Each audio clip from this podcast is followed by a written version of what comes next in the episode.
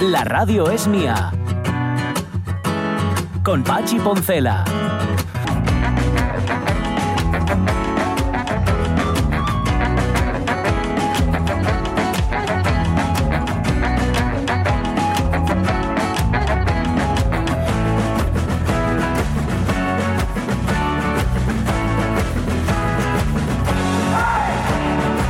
Las 11 y 7 minutos de la mañana, hombre, no sé, el sesgo está claro, un tipo de traje, con lo cual hay Mm. un sesgo, no solamente de género, sino también un sesgo, pues no sé, sociológico, Sí. de posición. Cuidado y no olvides el pequeño detalle, porque lo decía textualmente, de traje y subidito de peso. Y su- ah, subi- la parte subidito de peso, sí, supongo que se me olvida lo que no quiero escuchar.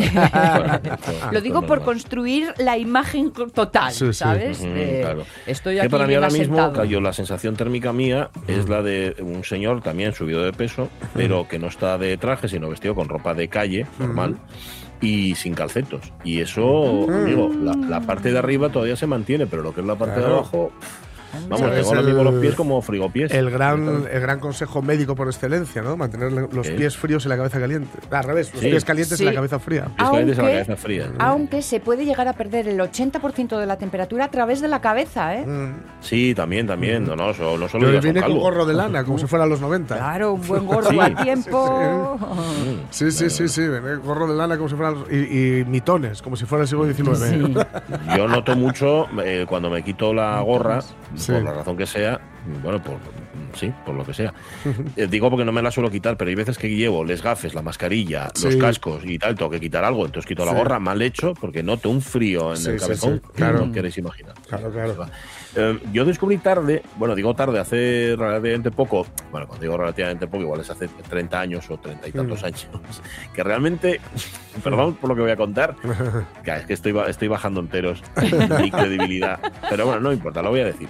Que tardé, tardé en darme cuenta que realmente cuando tú te metes en la cama, Ujú. no es que las mantas te den calor, sino que evitan que, que el calor tuyo, que el calor que tú generas, se escape. Sí. Pues esto, bueno, lo, Ujú. lo decís, lo decís con una, Sí, con una, con una claro, suficiencia, no, ¿no? Bueno, por lo que tardé yo en llegar a esa conclusión, no lo podéis ni imaginar. Por y ejemplo- cuando me di cuenta me sentí muy Claro. feliz. Por ejemplo, el- a mí, mm, los reyes me han traído un edredón de estos de plumas, Ujú. de ganso, Ah, de lo que Sí. sea. Y claro, esos edredones en realidad, cuanta menos ropa lleves, Mejor. Mejor. Sí. Hombre. Sí, sí, sí, sí. Con lo cual Sí. es un win-win. Acabo de, pre- de- de vivir yo un proceso de cómo explicárselo por activa y por pasiva a mi señora madre, repito, Sí. 90 años, Claro. Sí. que decía, ¿cómo menos abrigada voy a tener más Sí, calor? sí, sí, sí. Y yo, Hazme caso, compruébalo. Sí, sí, sí, sí. Ya. Sí, sí. Y claro. Pues, pues no lo sé.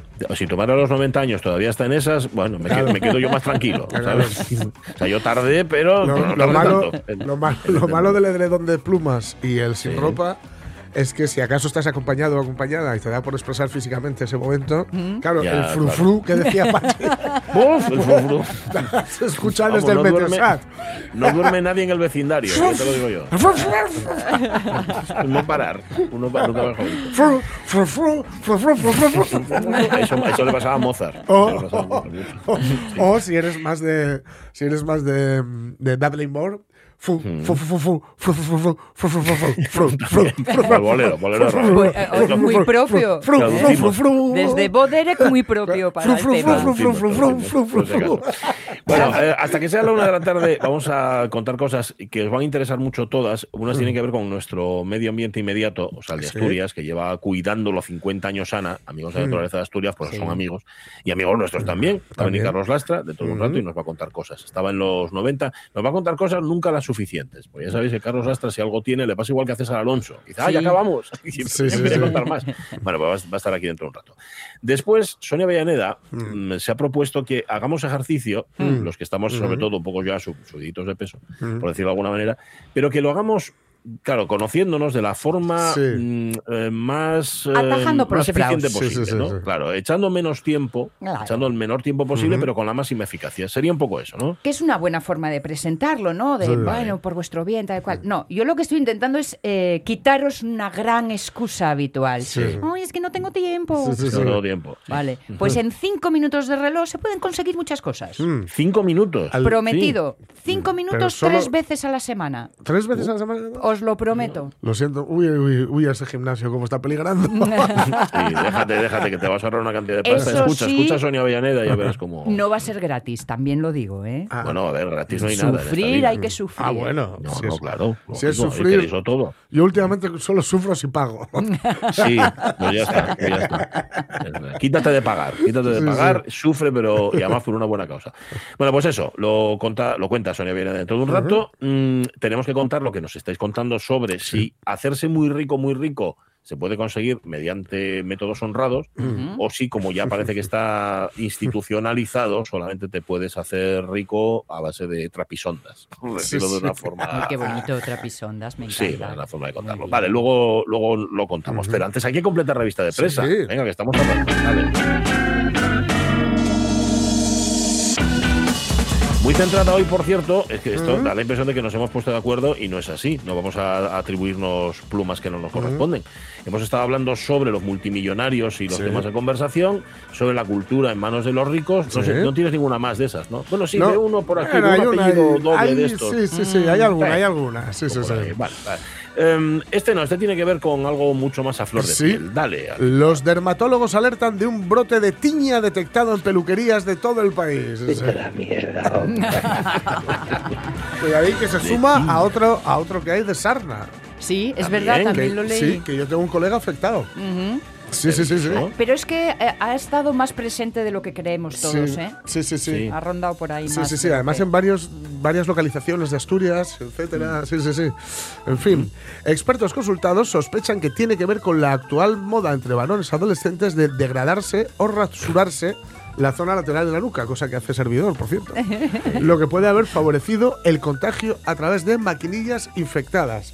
Ah. Querido amigo, el problema no es, de, no es entonces de No. los adolescentes No. o no tan adolescentes, es de las maquinillas infectadas. Claro. Lava la maquinilla, Gochu. Marrano. estamos- Sí, señor. ¿Eh? Sí, que no Dios. regalas. Ah, ¿Está lavada esa maquinilla? Va a ser lo primero que hay que preguntar. Sí. Bueno, a ver, Sí, cuando sí. uno vaya a peluquero que Esto no lleve a confianza, mí si vas a Germán Heredia, no tiene ningún ni problema. hablar, ni hablar. Y a Urban Ben Gijón, que es donde voy yo, tampoco. Tampoco, tampoco. El- me, me recuerda a un a una en Manchester, Manchester, Sí, como dicen Manchester. ellos, Manchester. em, en una estábamos desayunando y enfrente había un, un desayuno de estos inglés, Sí, en mi caso con sucedáneos ¿no? del, del- del desayuno inglés. del bacon. Y enfrente, justo enfrente, había una casa enorme de tatuajes, ¿no? Sí. Y tenía, eh, tenía una pinta así de entre clásica y no entró ahí ni loco, ¿no? Ya. Ya. Y lo que, lo que certificaba el no entres aquí ni loco es que ponía en grande, como vacilando, Sí. limpiamos las agujas tras cada uso. No lo decían, no era, no era irónico, lo decían como una, como una ventaja sustancial Ah, con respecto ya, a la competencia. Digo, estos Ya. tienen pinta de que encima ni lo hacen. Ya. No. Eso, eso es que más de uno les apuntó con el dedo. Hombre, claro, hombre, claro, porque eso, eso, queridos amigos y amigas, si estáis pensando en hacer un tatuaje, por Dios, eso es el ABC. Hombre. El ABC que te pu- puedes coger ahí la, la lepra, vamos. Oye, una pregunta. Habéis Sí. hecho la, la tiña, ya sabéis Sí. además el célebre refrán. Si la Sí. envidia fuera tiña, ¿cuántos tiños os habría? Sí.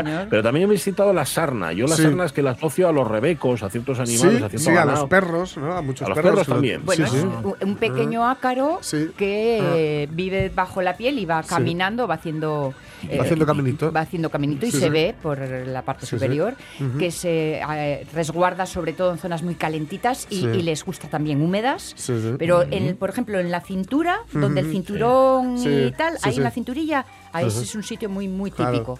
Y ha habido varios, vamos, no, no es, es verdad que no debe ser tan Mm, raro. Lo que tampoco pasa es que ha habido eso, habitual. brotes. Sí. Entonces, Sí, sí, sí. entonces claro, al compartir, eh, si compartes eh, cama, no sé, Ropa, la, la mantita estos días, ¿no? La mantita así, Sí. el frío tal, Sí.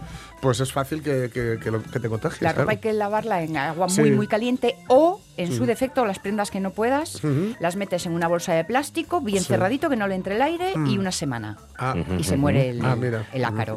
Yo sé que no debería preguntar esto, pero Sonia Villaneda, Sí. ¿por qué sabes tanto de la sarna? La respuesta es sí. Sí, ¿verdad? Está. Hace muchos años ser adolescente es lo que tiene. Sí, sí, sí. Fíjate, fíjate. Vale, vale, pues ya está. No hice la pregunta. Olvida, olvida. Sea como sea, mm, pícame todo. Mira, lo hasta sepáis. colorada y todo. Sí, para eso, le, le pegó a cualquiera. El- Mi hermano Nacho, fíjate, creo que tuvo Mm. Ahora mismo dudo si es tiña o sarna, una de las Mm. dos cosas tuvo. Sí. Sí, sí, y, y yo creo que todavía la tiene un poco. a veces lo veo y digo, ¿qué tienes ahí? Bueno, em, vale, lo de la tiña y lo de la sarna. Sí. Eso, el apellido que decíamos antes, apellido no, Mira. por favor, Jorge. Cayetano Martínez de Irujo sobre la relación con sus hermanos. Dos puntos. Si viviera en la Edad Media, estaría decapitado. Ahí no vive ¿Y nadie. quién es vuestro señor? No tenemos señor. ¿Qué? Ya os lo he dicho, esta es una comuna anarcosindicalista. La dirigimos por turnos que cambian semanalmente. Ya. Pero las decisiones de quien la dirige deben ratificarse en una junta extraordinaria Sí, bisemanal. entendido. Por mayoría simple en cuestión de asuntos internos. ¡Cállate! Y de dos tercios en caso de asuntos ajenos a la comuna. ¡Cállate! ¡Te ordeno que te calles! ¿Te ordena? ¿Quién se ha creído que es? Soy vuestro rey. Pues yo no os he votado. A los reyes no se les vota. Qué buena. Ahí está, continúa, ¿eh? Estos los caballeros de la tabla Sí. cuadrada o de la mesa cuadrada de la Monty Python y continúa y está, y está muy bien cuando dice, pero ¿cuán- ¿quién te hizo rey? Y, y habla de la dama del lago. Ah, sí, la Sí, dama del lago. sí. es una Le furcia natatoria. Por, por Dios. Es que la había Le da, 15 por, días le todavía. da por ir repartiendo espadas. Pero qué razón En tiene, ¿eh? En fin, sí, sí, sí, sí, Es que ya sabéis, bueno. ya sabéis que para hablar de algo serio hay que hacer reír. Sí, Sí, sí, señor. sí. sí, señor. En fin, el conde de Salvatierra y duque de Arjona, es decir, Cayetano Ole. Martínez de Irujo, de Irujo, confesó en Viajando con Chester, que es la cosa que está que hace Risto Mejide, que la relación con sus tres hermanos mayores ya era difícil antes de que su madre muriera, pero que cuando ocurrió lo fue mucho más. También dijo que la infanta Elena, que no le hizo gracia a la infanta Elena cuando se Sí. enteró de, bueno, cuando, cuando todos nos enteramos, cuando salió a la luz la relación que tenían. ¿no? Sabes que a ambos nos gustan mucho Que los caballos. un libro y lo contó ahí. Y bueno, que eso, que si viviera en la Edad Media estaría decapitado, cosa Pero que no, dudo mucho. no entendí por qué lo de bueno, morir porque, no, en la porque, porque el resto de hermanos mayores, claro, a él, por el tema del mayorazgo, Sí. ¿no? tendría mucho menos poder que sus hermanos y sus hermanos mandarían que lo decapitaran. Ah, porque si fuera el mayor lo tendría Claro, más claro. claro. Quítate tú para Claro, ponerme claro. yo. No, pero- no, entonces Ya. sería, ese- eh, sería ya más Revolución Francesa. En la Edad Media sería como que le- alguien le, le habría decapitado, alguno de sus hermanos le habría mandado a decapitar. ¿no? Vale, Rollo vale. Enrique VIII. Vale, vale, vale. ¿Veis? Eh, otro ejemplo ¿Eh? bueno de, de lo que hablábamos antes con el profesor y de lo que tú nos contabas sobre Mm. que los millon- multimillonarios dicen. o sea, en un programa, mm, bueno, también es verdad que lo entrevista Risto Mejide, Ya, pero bueno. pero sí, ahí lo tienes. Pero ¿qué demonios me, me Claro. interesa a mí lo que Mira, tenga que contar este Un señor? tío que para irse a un problema gordo tiene que viajar a la Edad Media. Ya, fíjate. Fíjate, que, que él le está confundiendo, por cierto, a ver, no lo sé, ¿eh? no quiero yo prejuzgar aquí, que entonces me pongo yo tan tonto como... como Ya, la Revolución. Francesa con la Edad Media, ¿no? Ya, claro, no sé muy bien de qué está... No, no, Sí, pero insisto, sí. insisto que se refiere yo creo más a, Sí, ¿eh? al, al rollo de que sus hermanos mayores le, se llevan muy mal con ellos y que le habrían hecho decapitar. Con, con el poder absoluto Claro, habrían arrasado claro, con claro. él, ¿no? Sí, Por ser el díscolo. Sí, sí, sí. En realidad le hubiera tocado, dependiendo de la Edad Media, de la parte de la Edad Media, que recordad que dura mil años, la Edad Ujú, Media. sí. Entonces, dependiendo de la época en la que fuera, pues a lo mejor, como mucho, como mucho, como mucho, al ser el más pequeño, de los más pequeños, porque yo creo que hay otro más pequeño que él, eh, le hubiera tocado ir a algún rollo mm, en plan cruzadas. ¿no? Que una de las razones por las Sí, que claro. tuvieron lugar las cruzadas, ya sabéis que era para coger a los hermanos menores, que eran, solían Ujú. ser muy revoltosos. Sí. Primero se hacían los torneos, que era para que Ujú. desfogaran, para que no fueran por los caminos buscando, eh, bueno, en fin, eh, Buscando- lo- buscando buscando gresca. ¿no? buscando, haciéndose caballeros andantes, que queda muy bien en tirante el blanco, pero todo lo demás es más bien Don Quijote, ¿no? Entonces primero hacían los torneos para que desfogaran allí y luego pues a Urbano, al Papa Urbano, pues se le, se le ocurrió, digo, oye, pues en vez de torneos y que se peguen entre ellos, que de vez en cuando moría alguno, pero no siempre. Mm, Ya- lo- era ya lo- puestos, ¿no? Ya puestos, pues les cogemos, eh, reavivamos la fe y, a- y aseguramos las rutas comerciales Pero haciendo era una cruzada. de los terceros en adelante, ¿no? Porque el primero quedaba para Eh, mandar, el normalmente, segundo sí. para mandar en la iglesia. Les- normalmente el segundón iba para la iglesia, normalmente, ¿eh? dependía de si había cerca un monasterio, no, no se le mandaba tampoco a un sitio donde fuera a pasar mucho hambre y mucho frío, ¿no?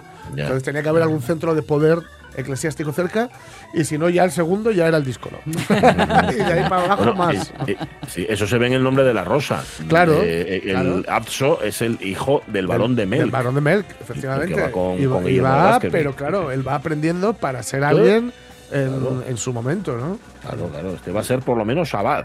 Claro, Ya veremos claro, si llega claro. obispo o la Claro. joya. Bueno, em, vale, esa la de Irujo, que ya decimos que nos interesa, pero Sí, de, lo justo. la- sí. Lo justo Em, vamos con la siguiente. Esto Sí. es nuevo, esto no lo conozco yo. ¿vale? Dos puntos. Así es como la resiliencia puede ayudarte contra el estrés. Por cierto, tú cuando ayunas así como hoy por los pobres, ellos cómo lo notan. por el cuerpo místico de Cristo. Ya. ¿Y no sería mejor que le dieras a los pobres lo que no te comes tú? Ese es otro apartado, por así decirlo. Eso es la Santa Limosna. Ya. Esta mañana he pregonado lo que me ha dicho. Eso de que Dios es uno y trino. Yo creo que no se ha enterado nadie lo que quería decir. Es que para eso está la fe, padre. Me parece a mí que tenéis un cuajo. Esto se dice muchísimo en Arrabal. Qué. Eh, esto lo decía mucho, lo decía Tener mucho- cuajo, lo decía mucho mi padre. Bueno, pues ¿por qué esto de me parece a mí que tenéis un cuajo extra resiliencia? eh? Muy bien. Dice el- resto, o continúa la noticia diciendo, minimizando el estrés laboral se podrían evitar el 18% de las depresiones. Combatirlo, el estrés laboral, con resiliencia y unos ejercicios puede ayu- ayudar a cambiar malos hábitos mentales que impiden llevar una vida plena. Y por ahí continúa. Y digo yo, O sea, que la responsabilidad yo, es mía, eso no de las circunstancias. Eso es. ¿No Ah, será vale. mejor, no será mejor mejorar las condiciones de los trabajadores y las trabajadoras para que no tengan ese estrés laboral, que normalmente es un estrés laboral debido a que o tienen que estar pluriempleados o pluriempleadas, o tienen que hacer un montón de horas para tener un sueldo, etcétera, etcétera. Que encima tener que cargar con una serie de ejercicios para cambiar los malis- malos hábitos mentales, que, perdonadme, pongo un euro, jódete, es culpa tuya también. O sea, te explotan, te machacan y encima, como tienes depre, tienes que hacerte unos hábitos para mejorarte porque es que estás metido en un bucle muy malo. Sí, sí. Eh, Venga ya, hombre. Vamos venga a ya. remitiros una vez más, vamos a remitiros una vez más a la conversación que el jueves pasado manteníamos con Juan Pastor, em, no con Pastrol, con Pastor, Sí. hablando sobre psicología, sobre psicología Sí, social, en eso este caso es, diciendo que hay que diferenciar Eso. claramente lo que es un problema psicológico de lo que es un problema, un problema social. Decir, o político. O político, que tú que no haya trabajo en la sociedad para mayores de 50 Claro. años no es un problema que tú tengas, tú tienes sufres las consecuencias de un problema Claro. político social. Claro, pues ahí está. Ahí Entonces, está. ¿qué vas a ser resiliente encima? ¿sabes? Ahora encima resulta que la- hay que luchar contra la estreresiliencia, Ay, ¿no? ay, ay, ay. Porque el, el señor acaparador, no, no digo en nuestro caso, ¿eh? que nosotros somos unos, casi diría, unos privilegiados. Bueno, casi no, somos unos privilegiados.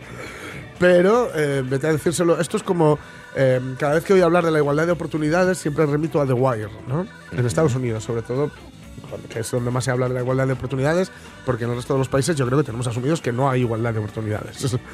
Pero la igualdad de oportunidades, siempre que, que oigo a- cuando escuchaba a Condoleza Rice, no sé si recordáis a Condoleza Sí, Rice. Sí. Sí, ¿no? claro. que decía que era, la pusieron ahí por, por, por negra y por fascista, ¿no?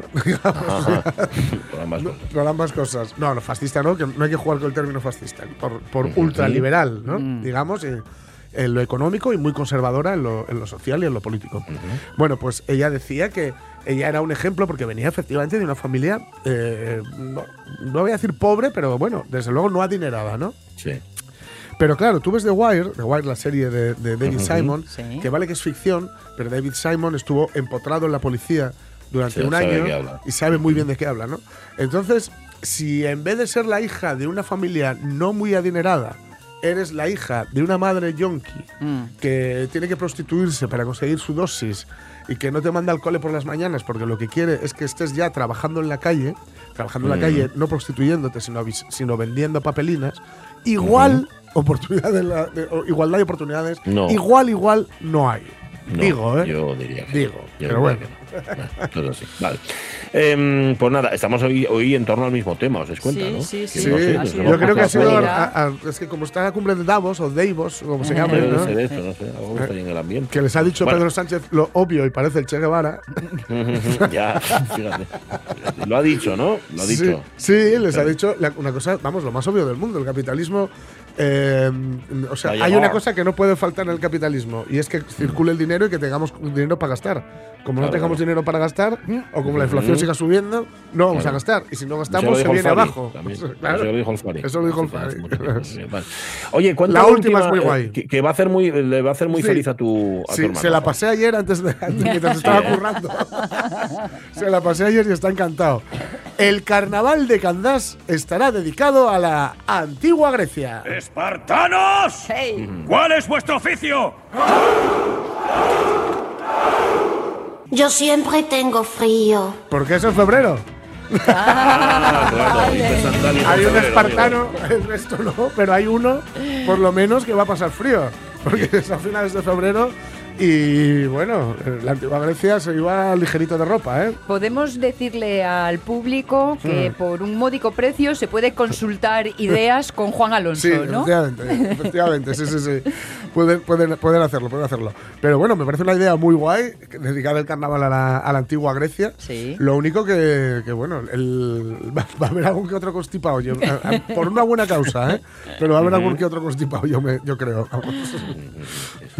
Está muy bien, que no obstante, ya veo al tu hermano paseándose por Candas durante Sí, sí. el antroshu, Sí, mirando señalando, todo con mal. ojo crítico. Sí, sí, sí. No, y, no, y no, encima va. diciéndoselo en griego. Sí, sí, sí. sí. Que él habla. Toployon play, hegesta topeita toployon. Esto es lo único Eso, que sé eso, eso mismo. Eso mismo. Esto, esto lo sé decir, es por esto es griego clásico, ¿eh? de cuando iba al instituto. Hegéstatro- Ya, que eso vas ahora Ge- mismo allá a Atenas tiene, y no te tiene una entiende utilidad bárbara. Es Vale. Hegestatro, Hegestatro, algo así se llamaba el, el- el individuo aquel.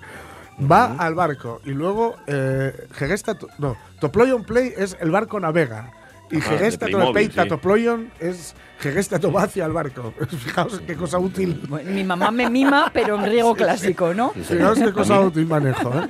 Sí, a mí se me quedó eh, Getafos. Hombre. En griego es el arco. ¿Y sabéis por qué me acuerdo? Por lo de la. Getafe. Por Getafe, sí. A ver, porque es G, G no, no se escribe igual, o sea, no- G es el artículo, es el arco, Getafor. Ah, Entonces yo cada vez que escucho Claro. a Getafe, la, localidad Yo, de Getafe, eh, me acuerdo del arco. El- me- me- me- en el bien, vamos, en el contemporáneo me quedo lo de Paracaló, que vale para Sí. todo. Sí. Paracaló. Eso lo aprendimos en este programa con vosotros. Y, ay, no me acuerdo cómo era gracias ya. De nada, eso es bu- ¿El paracaló no era el gracias? Paracaló es que ¿O vale- era el por favor? Era, era por favor, pero también te vale para saludar y tal. Un genérico, ¿no? sí, Como, sea, ¡eh! eh, Como, ¿qué ¡eh! pasa? ¡Eh! ¡Eh! ¡Eh! pues sí! Oye, tengo entendido que está Carlos está Aquí ahí. está. Recién llegado. Recién Me llegado. han recién llegado. contado Sí, sí, sí. sí. y nos escucha, porque hay veces que no se ponen los cascos, es un Sí, rebelde. está, está. Ay, eh, ay, ay, ya. organizándose. Estaba poniéndoles gafes. Oye, que no cabe Gafas todo, y amigo. cascos. gafes, Gafes, cascos, esto terrible. Sí, señor. no, Pacharinos, José, pacharinos. Ahí, ahí.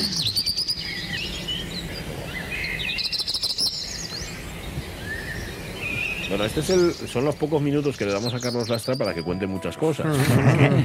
es que siempre, siempre nos pasa lo mismo, Carlos, que tú tienes una voluntad tremenda de contar, de contar, y luego vamos nosotros, empezamos a preguntarte cosas Y me Claro, liáis, te liamos. me liáis. y te liamos, pero bueno, esa es nuestra misión. Cada, cada uno tiene una misión. Carlos. Claro, contar y nosotros Para que el profe no avance materia. No, tiene mucho que contar. Eh, eh, habíamos quedado, porque estamos repasando 50 años de Ana, habíamos quedado, estábamos todavía en los 90 y había Sí. un montón de cosas ahí. Sí, había un montón, habíamos llegado al 91, pero bueno. De, antes de nada, como sonaban pájaros, eh, ocurríaseme que voy a tratar de que venga un, en una, un día de estos, vamos, una semana de estas, alguien de ornitología, Ajá. porque estos momentos son muy críticos para los pájaros. Pasamos todos frío, pero claro, los pájaros amigo. están fastidiados Pájaros y no tienen Claro, que comer claro. y tal y cual. Yo Y sigo, entonces- yo sigo Aves Asturias Pasarinos Televisión, Ah. que está en redes, que está Sí. muy guay, que es de gente que es ornitólogos, ¿no? Ah. Aficionados a la Sí, ornitología. sí, sí, bien. sí, bueno, casi Sacan todos los muchos- ornitólogos son aficionados sí, muchos sí. vídeos y Sí. muchas fotos, y está muy bien. Y una amiga, Laura Viñuela, eh, Sí. que la- colabora aquí de vez en cuando, ah, se, se está iniciando y dice que es muy guapo verlos, pero que también te da cosa ver las, lo- te da rollo ver las cosas que comen. Ah, bueno, claro, claro, claro, comen de todo, sí. Pues, Por los pues la, y eso. la idea No, y de- que... y de todo, claro, y cadáveres. Claro, lo que pillen. Lo que pillen la, la cosa allí que venga alguien a contar precisamente cómo se puede apoyar un poquillín a los pájaros Sí. en esta época ¿Se tan puede? difícil, dando de comer, Sí. Sí. cebando, cebaderos, cosas de estas. El que tenga disponibilidad de tener algún prado, algún sitio donde Sí. poner algo de cebadero así cerca de casa, Y los hay controlado. monísimos, Perdón por la, por la tontería, pero hay monísimos. Y entonces, bueno, a ver si consigo que alguien venga a contar un poco de esto y, y qué cosas conviene hacer con ellos o, y qué cosas no conviene hacer también. ¿no? Bien, es importante lo no. Bueno, pues entonces, entrando ahora sí en el 91 en el que Hmm. estábamos hablando, bueno, mm, vamos a hablar hoy un poquitín de relaciones, casi de relaciones institucionales, de. Ana. Entonces era un tiempo que, bueno, teníamos mucha actividad y, y como consecuencia quizá o, o- o por necesidad de, de- de- de los políticos o demás, pues, pues eh, teníamos tratos con bastantes. Por ejemplo, en, en- en el, en, set- en- en julio, en julio del 91 eh, mostrábamos nuestro apoyo al alcalde entonces de Cuideiro, era Kiko, un alcalde que hacía poco que estaba en el cargo y que estaba aplicando muy a rajatabla la ley de costas. Entonces eh, eso eh, lo apoyamos mucho y lo poníamos como ejemplo de cómo se debían de hacer las cosas. Luego eh, Kiko no, no aplicó también otras leyes y desmadró un poco, con lo cual las relaciones años después ya no fueron tan buenas. De aquella no hubo un chalet muy controvertido. Eh, sí, bueno, lo de, de los Cravifos en la playa de San Pedro, sí, Sí. que, sí, sí, fue uno de los, de los alardes de él que, que aplicó la ley de costas allí, obligó a que tiraran un chalet, también a que quitaran allí un, un puente de un barco que había, que era de Peltop, un Ah, sí, paisano que había sido luchador o boxeador o no sé qué, y, Y que marino. y marino y que entonces co- cogió un puente de, de barco, de- supongo un barco desguazado tal, y lo plantó en medio de la playa y entonces eh, y puso la, la bandera de la Cruz Roja, él debía de ser colaborador de la Cruz Roja y entonces eh, como era muy aficionado al mar y todo eso vivía allí el hombre. A Y lo entonces- chanquete, y un poco a lo entonces- chanquete, ¿no? Claro, claro, en medio de la playa de San Pedro. Entonces, bueno, pues eh, claro, eso era bastante impresentable por muy buena intención que pudiera tener, pero bueno, no puede cada cual Claro. vivir en medio de una playa y montarse alrededor eh, sus cosas y sus huertinos o sus, bueno, en fin, sus cosas. Aquello fue fácil de quitar. La, la- la casa esta de, de Cravifos que, que tenía una concesión ya mm, caducada, me parece, o algo así, pues, pues eh, también quiso quitarla y lo consiguió aplicando eso, la ley de costas y eh, ejercitando judicialmente eh, lo que puede ejercitar un ayuntamiento. Entonces eso fue como un poco su, su carta de presentación porque quedó muy bien con, con la población diciendo, oye, se me atrevió con estos y consiguió no sé qué. Luego él desmadró bastante en otras concesiones y otras cosas que hizo por ahí.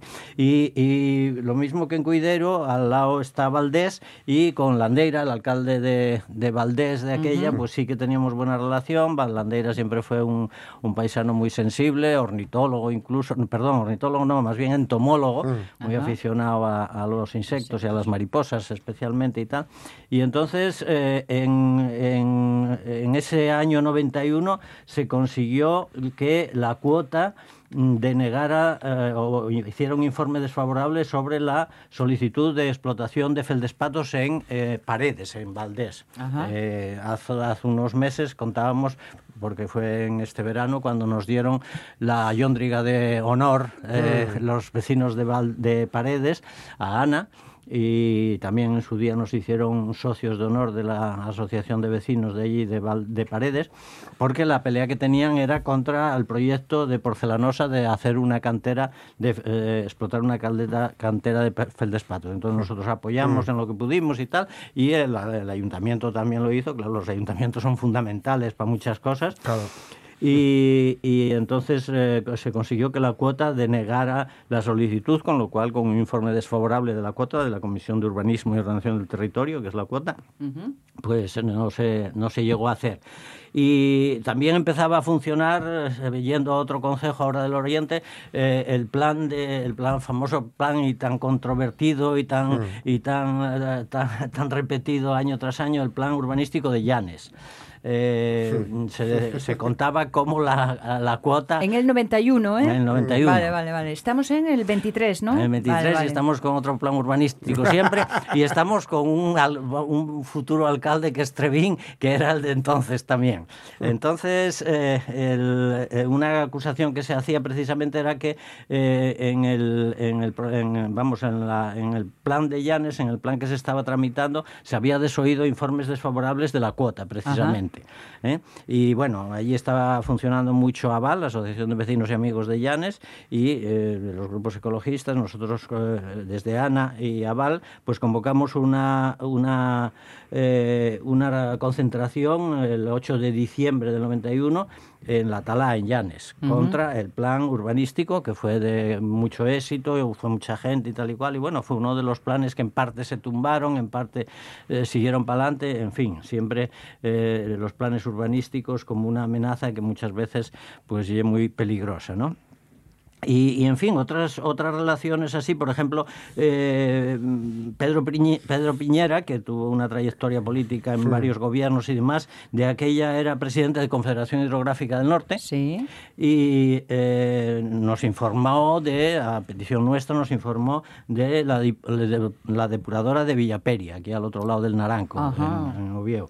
Eh, bueno, pues eh, entonces eh, unos nos atendían, otros no nos atendían tanto, pero eh, había más o menos relaciones. Por ejemplo, un problema que hubo que ya sacamos un poco a relucir, pero que en el 91 estalló completamente, era el tema de Paca y Tola, las osas esas Sí. que habían eh, eh, matado los cazadores a su Sí. madre y se habían rescatado, el SEPRONA, el Servicio de Protección de la Naturaleza de la Guardia Civil, había rescatado las, las, eh, los dos esbardos estos, Paca y Tola, que acabaron, como sabemos, aquí en, el, en, en- Proaza. en Proaza, ¿no? Eh, bueno, pues de aquella Primero estuvieron, eh, incluso, mm, bueno, no de exposición, pero estuvieron recluidas en un sitio al lado de Cangas de Onís, en un, en un cierre que tenía Hmm. allí obras públicas, la Consejería de Obras Públicas, no tenía otro sitio donde ponerlas y estaban allí. Yo me acuerdo Madre de mía. verlas allí cuando eran pequeñinas de estas como de juguete, ¿no? Mm. Sí, Y sí. además veías a la gente que, que andaba metiendo la, la patuca por allí haciendo cosas que, que- que, bueno, que veías lo, unos lo insensatos. peligroso que era, porque, porque aunque eran casi recién nacidas o muy, muy jovencinas, pues claro, tenían ya una fuerza considerable y sobre todo tenían todas esas uñas Claro. que tienen los osos claro, desde claro. pequeños, ¿no? Con lo cual, eh, si un crío metía una mano o metía un pie, y claro, Mm. estaba aquello bastante desprotegido, simplemente con una, una red alrededor.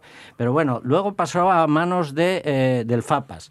Y Mm. el FAPAS las tuvo un tiempo hasta que, eh, sin que se supiera, eh, resulta que las pasó a Cataluña, a, un- a una asociación amiga de ellos, de, de- de gestión de la naturaleza y tal, y entonces marcharon para Cataluña. Pero todo eso sin que se supiera. Ay, no me entonces, acuerdo de eso ya. Esa cuestión, claro, esa cuestión fue la que digo que estalló en el 91, porque eh, entonces nosotros empezamos a pedir explicaciones, por ejemplo, a la consejería. Mm. En aquel caso ya había una consejería de medio ambiente, que hubo consejería de medio ambiente eh, durante unos años, era la consejera María Luisa Carcedo, y entonces pedíamos explicaciones de qué pasaba con Paca y Tola, y no nos contestó. A eso sí que no Mm. nos contestaron, porque no tenían mucho que contestar. Claro. ¿eh? Entonces el hecho era que, que, que se los habían llevado así por las buenas. Hmm. Eh, las explicaciones que daba FAPAS en sus documentos y tal era que, que bueno que ante la dejación por parte de la, del Principado de Asturias a la imposibilidad que Hmm. ellos tenían de tratar de, de atenderlas debidamente o de tener un sitio donde ponerlas, pues las llevaron ahí donde parecía que, que andaban un poco por el monte Hmm. Tal, tenían más disponibilidad. Pero claro, todo eso era ilegal porque estábamos hablando de una especie protegida y además eh, en peligro de extinción con la máxima categoría de protección. Eh, eh, entonces, una ¿Es vez... ahí cuando deciden crear el recinto? Bueno, sí, más o menos debió de crearse porque era una de las cosas que pedíamos. Nosotros Claro. pedíamos que esas osas que, que- que volvieran para Asturias eh, porque no podían estar en otro sitio y que se hiciera un recinto de recuperación de fauna y tal que ahora hay en Sobrescobio, me parece Sí, ¿no? Sobrescobio, sí. Eh, entonces, eh, pero de aquella no había nada, por eso todo esto. Y lo que pasó fue que la Generalitat de Cataluña eh, confiscó esas, esas osas allí, porque estaban en territorio catalán. Entonces, cuando se enteró, eh, las cogió. De hecho, poníamos como ejemplo de buena gestión administrativa que la Generalitat eh, Mm. echó mano a las osas y se las pasó a, a Icona, eh, que los tuvieron en Cuenca, en el Osquillo, un sitio que tenían un, un- un gran cercado que tenía Icona en el Osquillo, que la tenía destinada para osos precisamente o alguna otra fauna, pero sobre todo osos de estos que, que se requisaban a los circos o que se requisaban sí, por ahí a sí, sitios, sí, ¿no? sí. Porque claro, esas cosas eh, fueron suprimiento, acordaros que es muy clásica esta Sí, sí, imagen sí, sí, del, de- del, del húngaro con el oso Sí. bailando y tal y cual y tocando la pandereta, incluso hay unas fotos de aquí en Oviedo, por ahí por las calles de, de esto, porque era algo mm, relativamente habitual. Bueno, eso se fue suprimiendo, lo mismo que se acabaron suprimiendo afortunadamente la utilización de, de- de fieras en Mm. los circos, ¿no?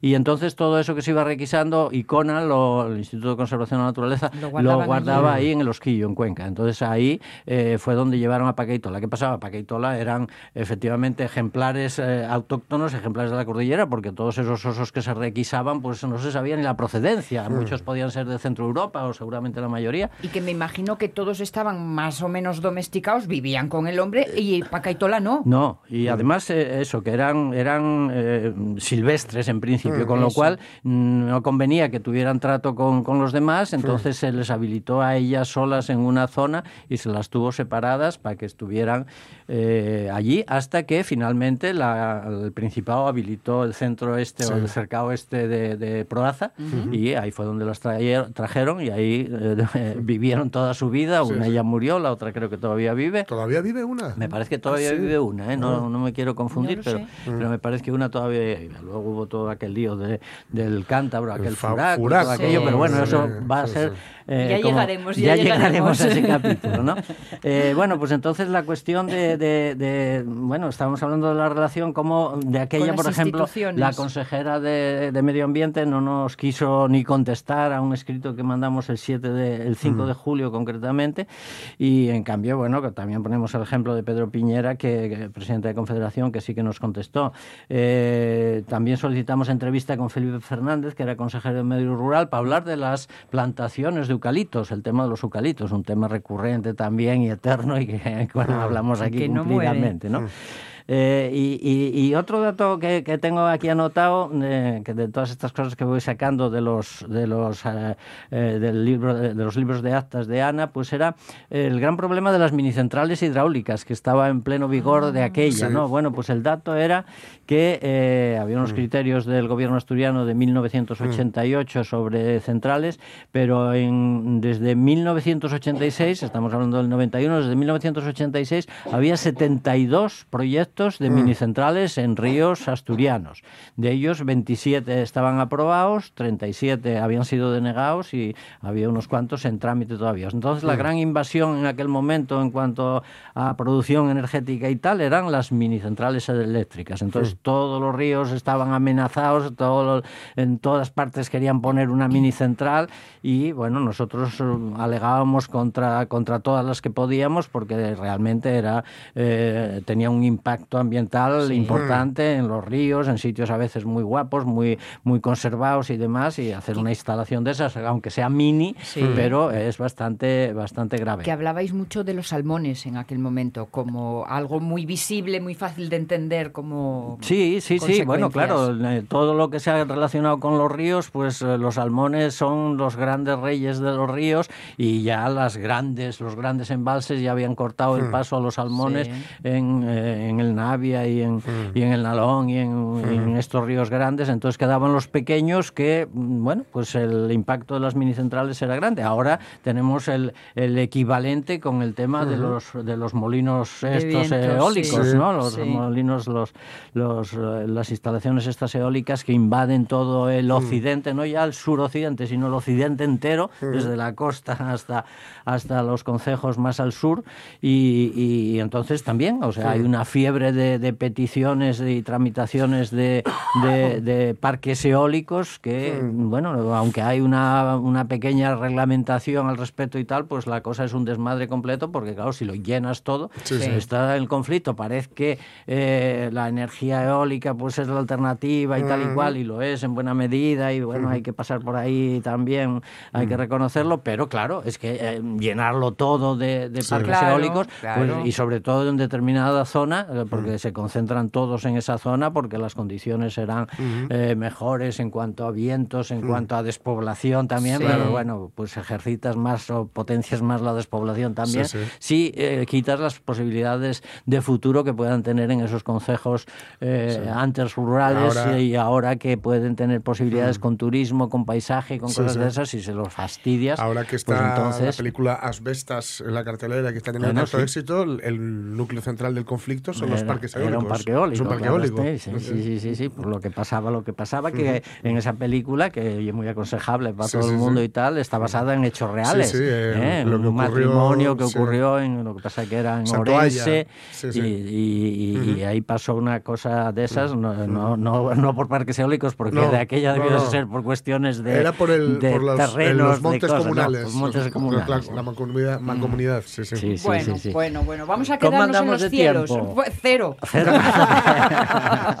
Tiende a Bueno, cero. pues para terminar, Cero, terminar con, con- con reuniones y relaciones, no solo las institucionales y tal, sino que Sí. de aquella, en el año 91, tú, por ejemplo, tuvimos reuniones con amigos de la Tierra para hablar de la directiva de hábitats. Estuvieron aquí eh, compañeros de Amigos de la Tierra, eh, con Greenpeace, que estuvo por aquí para hablar de un proyecto de horno que había, que había en Villaperi, aquí detrás del Naranco también, Ah, con sí. Arca de Cantabria, de Cantabria, de la, la Asociación Ecologista mm, eh, Histórica de Cantabria, eh, tratando de una pista que querían hacer en zona osera y que apoyamos la Bueno, oposición y tal. cuéntanos o incluso día, si hasta con no, porque esto con esto Vale, queda rematar, despachado. venga, Ah, bien, porque bien, hasta venga. con el desde el Arca en el oriente, que son la Asociación Cantabria, hasta el- el- el- la Asociación Gallega Clásica, eh, ADEGA me parece que se llama, eh, para hablar de la Ría de Leo. Entonces Ah, también hombre, tuvimos otro. por ahí, por la zona de Leo, otro- o sea que había muchas Vale, relaciones vale. y muchas, eh, muchos contactos con distinta gente. Mm. 91, el año de las instituciones. Podría Podemos ser un poco el eso. resumen. Antes decíamos que había sido ya el año de Dupont, porque era Sí, cuando, también, en- también. cuando vino Oh, Dupont y toda la polémica. Eh, ahora ya estamos en la última parte del año y entonces por eso estamos con estas otras cosas. Hablamos el próximo jueves. Intentamos. ¿Eh? igual, ¿De ver- o de lo que tú de- digas? A ver Eso de, qué, es, de, qué, eso es. de qué cuadra el próximo jueves. Perfecto. 11 y 48. La radio es mía. No hay cosa peor cosas. que estés comiendo algo que está muy rico y empieza a decirte los nutrientes que tiene. Te estropea el plato. Yo estoy tomando un plato de lentejas con arroz y me dices que tiene aminoácidos y yo no quiero más. No, Ya me está sabiendo mal. no me Ya apetece. Con Pachi Poncela. Ay, qué repugnantucos somos. Madre, Perdón, madre, perdón, madre. Perdón, perdón. Bueno, a ver, tienes que solucionar lo mío del sobrepeso. Eso. eh, Bueno, Sonia Villaneda. bueno, Vamos a ver. eh, yo es que me imaginé con lo del principio del año, sobre todo el, el lunes este del Blue Monday, ¿no? Sí. Todos haciéndonos cruces, triste, porque, oye, todo lo que me había prometido que iba a hacer no hice nada en todo el año. ¿no? Por ejemplo, lo del ejercicio físico es uno de los grandes clásicos de, de deseos de principio de año. hombre. Pero siempre llega la gran excusa, ay, es que no tengo tiempo. No tiempo. ¿Eh? De las ganas ya podemos hablar otro día. Así que os traigo tres ideas rápidas. ¡Corred, insensatos!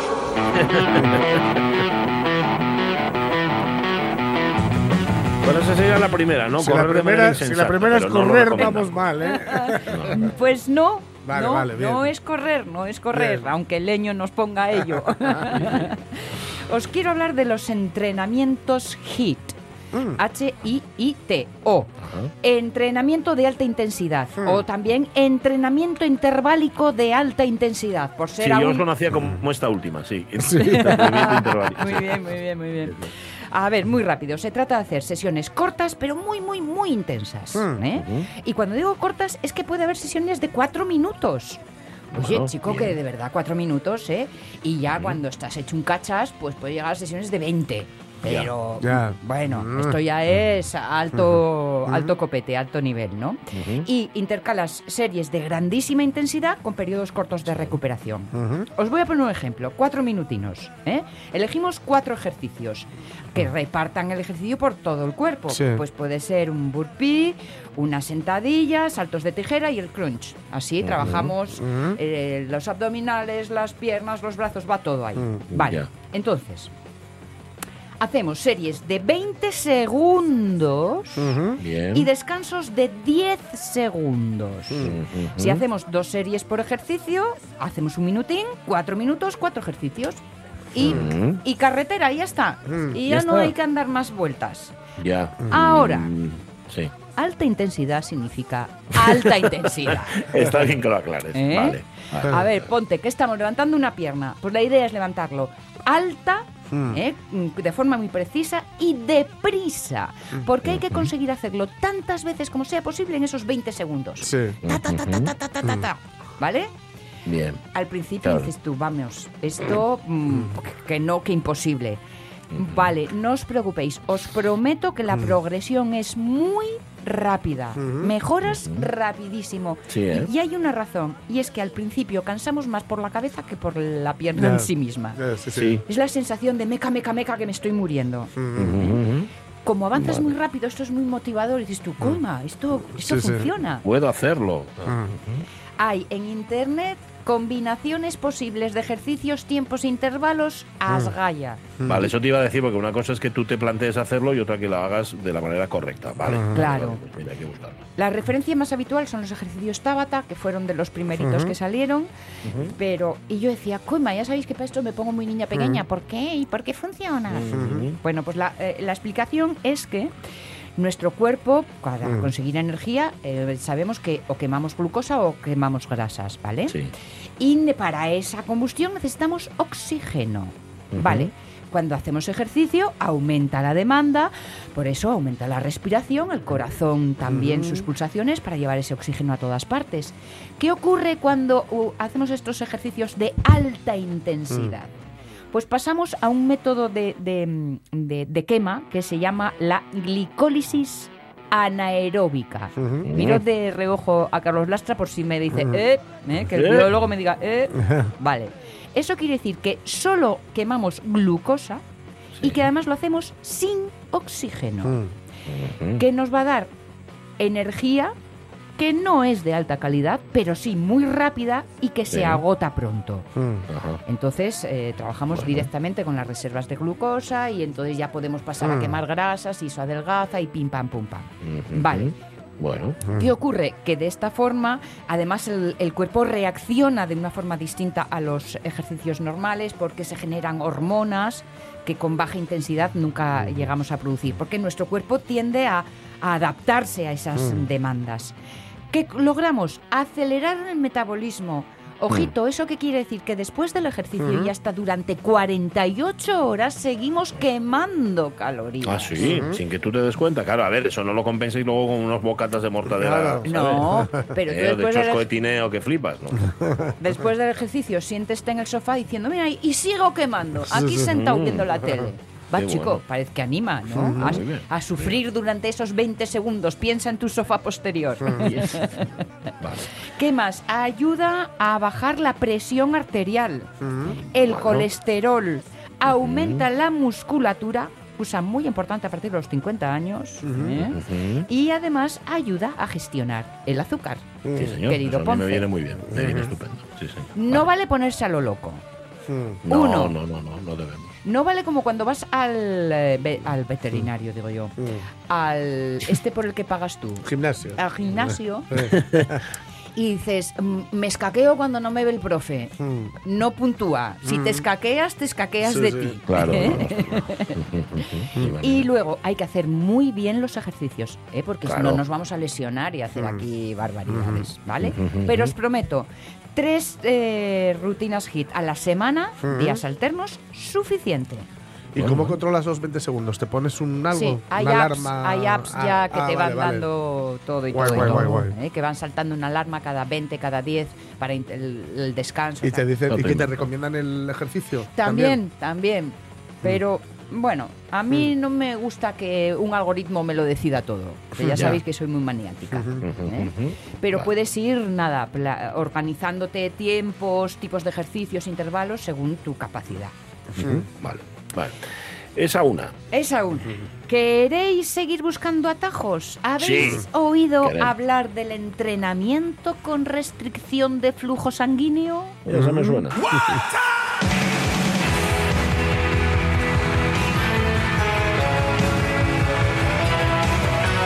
Y digo en serio que me suena porque yo creo que alguna vez la Lo he citaste aquí mencionado. por algún motivo. sí. Es cierto, es cierto, es cierto. Tampoco se trata de correr, aunque para ello haya nacido Bruce. ¿eh? Se conoce como la técnica KATSU o BFR, o sea, Blood Flow Restriction. ¿no? Y lo emplean muchísimo los futbolistas y los olímpicos, que es un torniquete que se hace pues, o en el brazo o en la pierna, que disminuye el flujo sanguíneo, tanto el venoso como el arterial, que tenemos como consecuencia menos oxígeno.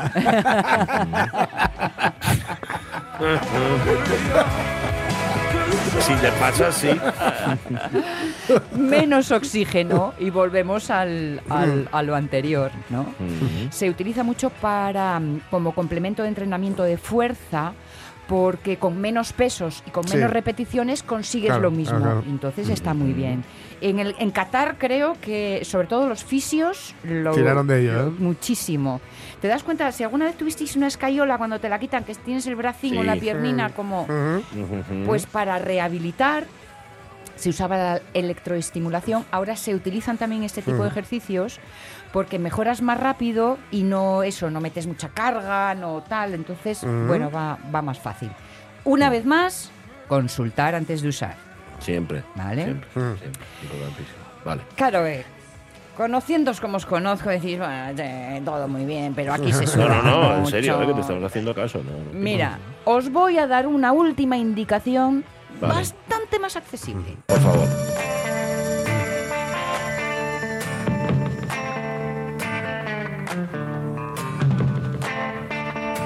Yo no me veo poniéndome con las otras dos, pero sabes que es que las veo como no, no aptas para mí. Igual la segunda, la primera la veo complicadísima. Una más accesible, por favor. Pues mira, mm, eh, siempre se nos dice la necesidad del ejercicio físico, pero Sí. mm, aún peor que no hacer ejercicio físico en general Sí. es permanecer durante muchas horas seguidas sentados, Ah, hasta el punto de que Sí. existe ya mobiliario de oficina para trabajar de pie. Porque cambia sustancialmente Sí, sí, sí. la jugada. O mesas que son regulables, las levantas un ratito, trabajas de pie un ratito y luego ya te vuelves a sentar. Pues por ahí va esta idea que hay un buen número de estudios que relacionan permanecer sentado mucho tiempo con un buen número de enfermedades, incluso aunque luego hagas deporte. ¿eh? Mm. Son las horas continuas sentado. Entonces, mm, la noticia buena es que el Colegio de Medicina Deportiva Americano ha hecho unos estudios y han demostrado que pequeñas caminatas regulares repartidas a lo largo de la jornada de trabajo Sí. pueden contrarrestar estos efectos perniciosos. Por ejemplo, Bueno. lo ideal son cinco minutos cada media hora Ajá. ¿eh? Bueno. porque evita o ayuda al organismo a regular los niveles de azúcar en sangre, evita alteraciones de los vasos sanguíneos, que te da lo de la presión arterial. Sí, sí. Han hecho muchas combinaciones posibles y esta que parece que es la mejor, cinco minutos cada media hora. Mm. Disminuye el pico de azúcar en sangre en un 58% después de comer. ¿Contra? Al lorito. Ostras. Sí, sí, sí. Eso en comparación con estar sentado todo el día. Sí, sí, sí. Sí. Merece la pena. La presión arterial se redujo en 5 milímetros, que también es una gran cantidad. También, también. ¿Eh? Ah, van a seguir investigando para afinar tiempos, pero ahora, en vez de decir aquello de salgo a echar un pitín, salgo a echar un paseín. Claro, Oye, señor. y los escaparates de la manzana, que ya te los vas conociendo, y de otros lugares. Es muy poco apropiado correr por un cementerio. ¿Por qué? Porque vas presumiendo de vida. Ya. Pues es un buen sitio el de Gijón para correr. Oye, me lo apunto, pero esta última me gusta. Ah, sí, Cinco ¿eh? minutos cada media hora. Sí, Bueno, sí, ahora sí. las noticias, ¿eh? que también adelgazan. Ujú.